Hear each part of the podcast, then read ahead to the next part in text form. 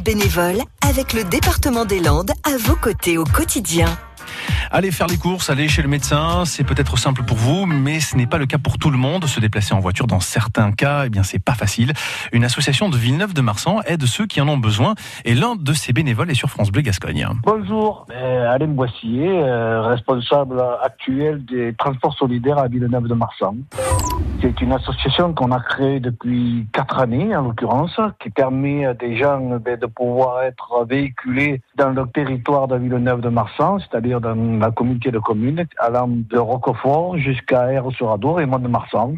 C'est des gens qui sont dans des fermes isolées, des gens qui n'ont pas de permis de conduire, euh, voilà. Et on a en l'occurrence une trentaine de chauffeurs et en l'occurrence nous avons aussi 120 bénéficiaires qui vont de 18 à pratiquement 100 ans.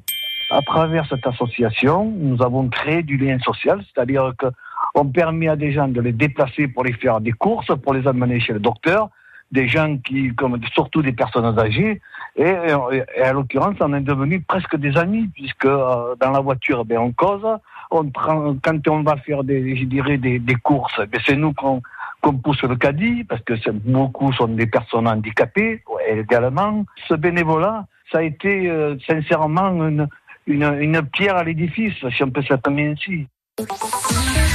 À réécouter et à podcaster sur l'appli France Bleu